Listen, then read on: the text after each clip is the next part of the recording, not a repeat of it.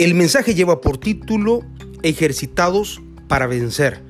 Lo encontramos en la carta a los Hebreos capítulo 12, versículo 11. Ponga mucha atención. El texto dice, es verdad que ninguna disciplina al presente parece ser causa de gozo, sino de tristeza, pero después da fruto apacible de justicia a los que en ella han sido ejercitados. Mire cuánta verdad hay aquí, porque a nadie o a casi nadie le gusta ser disciplinado. A nadie o a casi nadie le gustan los procesos. A nadie o a casi nadie le gusta el entrenamiento. Nos gusta arrancar y ver el resultado en el corto plazo.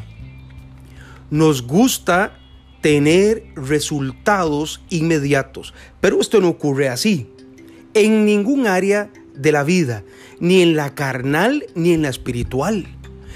El texto bíblico nos dice que es verdad, que es cierto, que ninguna disciplina, ni carnal ni espiritual, parece traernos alegría, parece ser causa de gozo, sino más bien de tristeza, porque quien está pasando por pruebas normalmente se aflige. Quien está pasando por duros momentos, normalmente su corazón se entristece.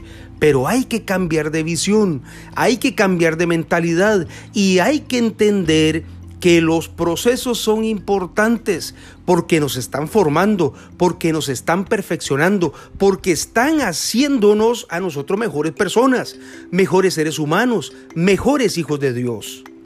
Y cuando nosotros transformamos nuestra manera de pensar, entendemos entonces que la disciplina es causa de gozo porque después da fruto apacible de justicia a los que en ella han sido ejercitados.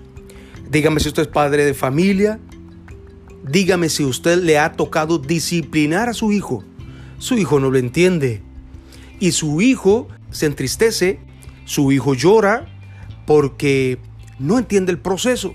Pero usted sabe que esa disciplina con el tiempo le va a traer beneficios. Igual pasa con usted.